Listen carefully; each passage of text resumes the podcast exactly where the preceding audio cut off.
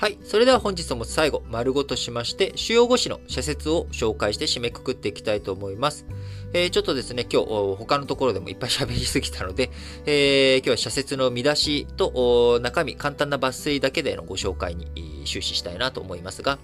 朝日新聞、東京五輪総括、あるべき姿にほど遠い。来年6月頃に予定される最終決算では、組織委員会は経費の内訳を詳しく開示し、会計検査院、国会、えー、そしてね、東京都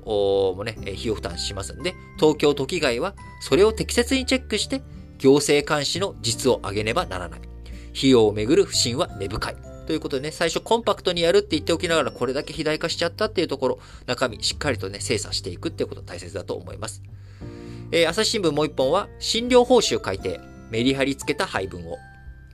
新たに保険適用となる不妊治療や政権肝入りの看護師の待遇改善への対応が必要という事情があったとはいえ、来夏に参院選を控え、自民党の有力な支持団体の日本医師会への配慮が滲む政治決着との印象は否めない。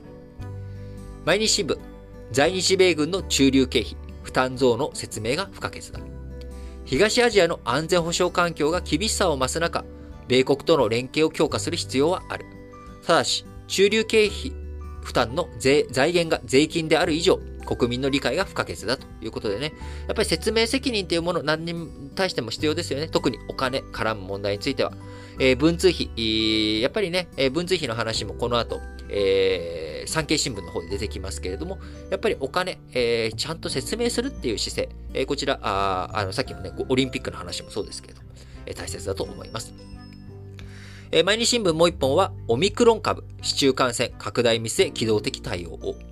年末年始は帰省や会食などイベントが重なり流行しやすい時期である。政府はどのような点に注意すべきか国民に対し明確なメッセージを出すことが必要だ。え、産経新聞、えー、さっき言った文通費ですね。文通費先送り、国民に使い道を公開せよ。一般社会では使った経費に領収書を添付するのは当たり前である。国会は速やかに世間の常識に合わせるべきだった。えー、まさにその通りですよね。あのー、僕も確定申告控えて、えー、今年末、領収書の整理とか やってるんですけれども、やっぱりあの、領収書とかね、何に使ったのかっていうのをしっかりわからないと、費用として、え経費として落とすことなんてできないわけですから、え文通費についてもですね、しっかりと国民に使い道を公開せよと。えこれね、非課税の100万円、えなってる理由っていうのは全部経費として使うから。えー、なので、100万円そのまんま、経費として使う前提だから非課税なわけですよね。えー、そうじゃないなら課税すべきだったりとか、領収書を公開できる、えー、そういった風にね、ちゃんとやっていってほしいなと思います。えー、産経新聞もう一本は、変異株の市中感染、恐れすぎるな、甘く見るなと。いうことでね、バランスとってちゃんと、過度に楽観視する必要もないし、過度に恐怖視する必要もないけれども、やっぱバランスとってね、えー、適切な緊張感を持つ必要があるなと思います。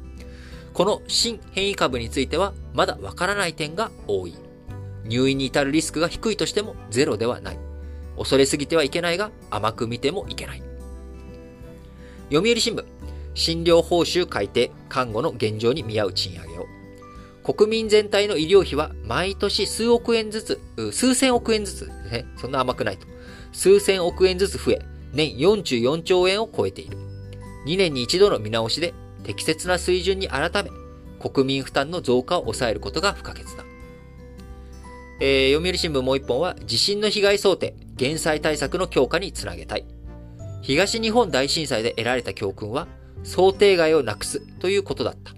被害想定の数字を冷静に受け止め、自治体や企業、各家庭が一歩一歩被害を減らす取り組みに生かすことが大事だ。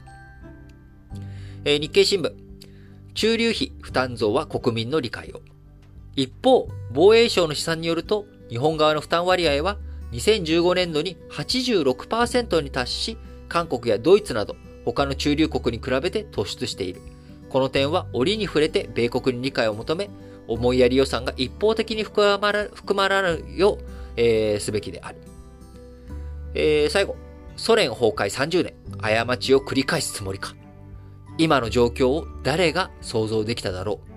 ウクライナをめぐりロシアは2014年にクリミア半島を併合した。今再び部隊を増派し、危機を煽っている。この時期に欧州がソ連時代のように東西で対立する構図となったのは皮肉だと。えー、そうですね、30年前、えー、ソ連崩壊して、えー、こんな状態になるなんてね、誰も想像してなかったと思いますけれども、今再び、えー、ロシアとヨーロッパの対立が激しくなっている、緊張感が高まっているということですね。はい。えー、ということで、えー、本日も皆さん、新聞解説ながら聞きをお聞きいただきありがとうございます。えー、番組からのお知らせです。え今日、金曜日はですね、ラジオ歴史小話本体、こちらの配信日となっております。え今週火曜日にですね、ロードスト騎士団、えその戦いをお伝えしましたが、え敗れた、敗れてしまったロードスト騎士団、えー、場所を今度はマルタ島に変えてですね、えー、そのマルタ島での戦い、えー、こちらについて、えー、配信をしております。えー、マルタ島、あのー、今あ、話題に出ましたソ連、えー、こちらのね、ソ連崩壊とか冷戦終結、えこちらにおいても、アメリカと米ソ、マルタ会談というものがあり、え歴史の節目にですね、マルタ島出てきてくるわけなんですが、え、中世でも大きな歴史の節目、こちらをね、マルタ島が演出したということで、えー、ぜひぜひ、えー、マルタ島についてですね、あんまね、普段、えー、ガクトが住んでるぐらいしか、あの、あの、それもね、あんま別に身近じゃないと思うんですけれども、あの、そういった話があるぐらいで、普段、普段なかなかマルタ島について、えー、知る機会ないと思うので、ぜひ、この機会に聞いていただければと思います。えー、そして、えー、新聞解説ながら聞きでも、ラジオ歴史小話本体の方でも、ラジ歴は皆様からのメッセージ、こちらを募集しております。えー、応援コメント、メッセージ、質問、え、こういったものをですね、ぜひ各エピソードの概要欄にある Google フォーム、えー、こちらのリンクから飛んでですね、皆さんから熱いメッセージお待ちしております。えー、なんかね、最近も、また心温まるメッセージをいただきまして、本当にありがとうございます。あの、いろんな方に聞いていただいてるんだな、えー、私自身もですね、この番組を始める前には想像もしなかった方と、えー、方に聞いていただいている。え、これが非常に励みになっております。あの、世界各地でも聞いて、え、いただいておりますし、え、老若男女、ね、本当にいろんな方、幅広い方に聞いていただいて、えー、おります。えー、これからも引き続き、えー、どうぞよろしくお願いします。今年もね、残すところ1週間ということで、え新聞解説ながら聞きは今のところ1月29日を、え通常配信の最終日としまして、その後30、31、え年が明けて1月1日、1月2日の4日間についてはですね、え通常配信はなしにして、まあ、あの、録音しといたものをですね、えー、ちょっと短めのやつを配信するぐらいの程度にしようと思っておりますが、あ年内まだもうしばらく通常配信続けようと思っておりますので、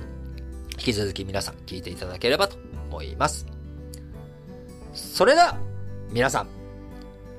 今日も元気に、いってらっしゃい